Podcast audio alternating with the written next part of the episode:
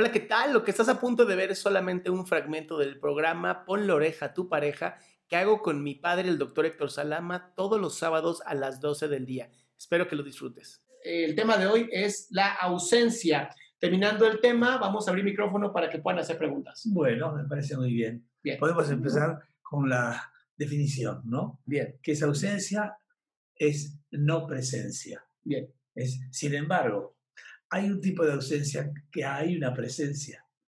Por ejemplo, vamos a platicar con la, con la gente que está ahí, tanta gente que está viéndolas.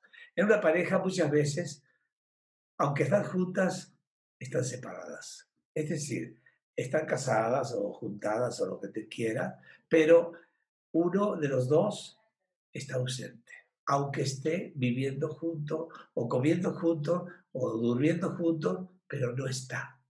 Físicamente está, el cuerpo está ahí, pero a ella, la persona, no está. ¿Por qué?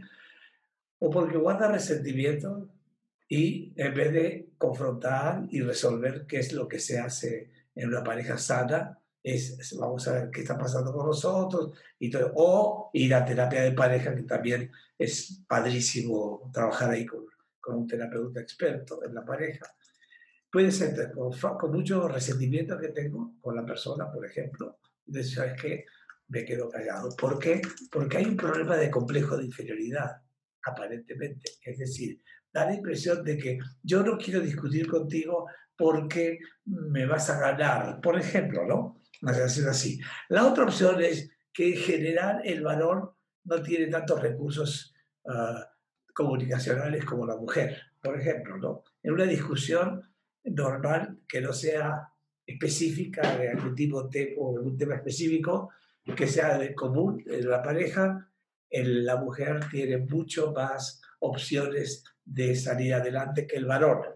Claro, en otras ocasiones el, el varón que es un poquito débil mental de la cabecita, ¿eh? golpea a la mujer porque ya no sabe cómo poder manejarlo o no sabe cómo poder resolverlo.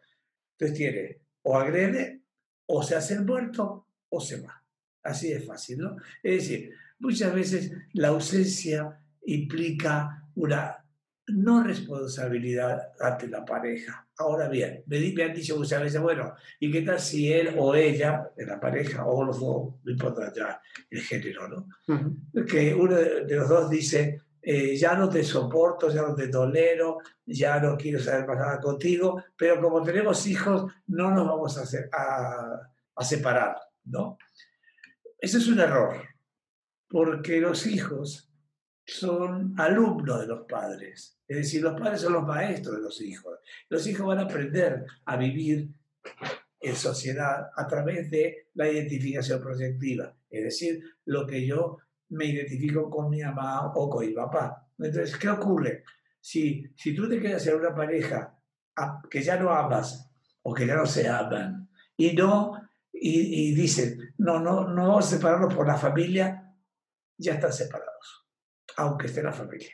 Entonces, no es cierto eso de que hay que quedarse aunque no estés feliz con la, con la, con la persona, ¿no?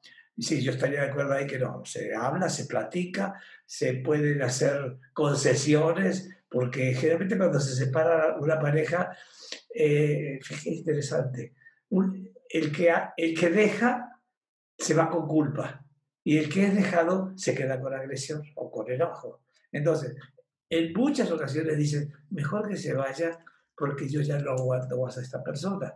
¿eh? ¿Por qué? Porque por ahora hubo un degeneramiento de la relación.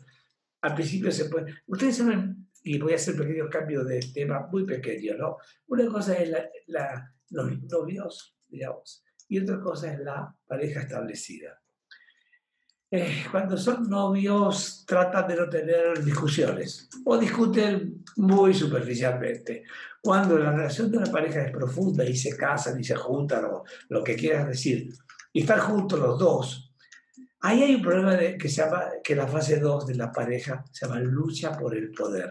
Es decir, uno de los dos se siente menos que el otro o uno de los dos se siente más que el otro. Ya desde ahí es un problema. ¿Por qué? Porque lucha por poder quiere decir que parece que no somos iguales.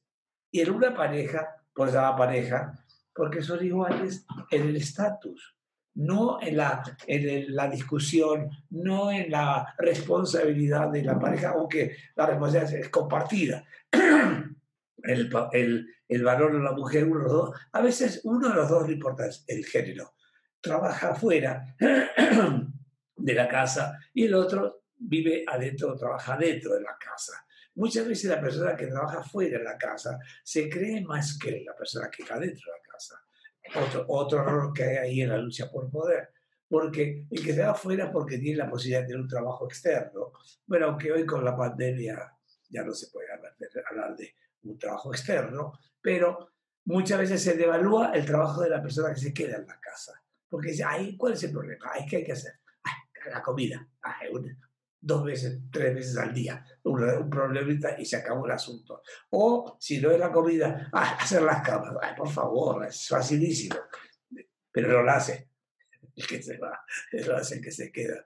El que se queda tiene que luchar también con el ambiente o la atmósfera que hay en la familia, en la, en la familia, ¿no es cierto? Entonces, ¿qué ocurre? Cuando el, el papá o la mamá, uno de los dos, viaja, pero viaja no quiere decir va y viene, viaja que se va dos días, tres días, una semana, un mes, dos meses, a veces unas, un semestre, ahí sí hay problema de ausencia, aunque la otra persona a la que se fue se conecte a través del televisión, del radio, de, de lo que haya, el celular, lo que sea.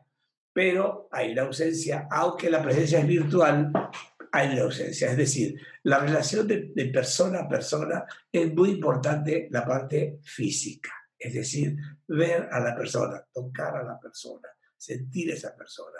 Si ya está, viajó y se va a otro lado, no es tan fácil la, la, relación. La ausencia ahí se empieza a sentir.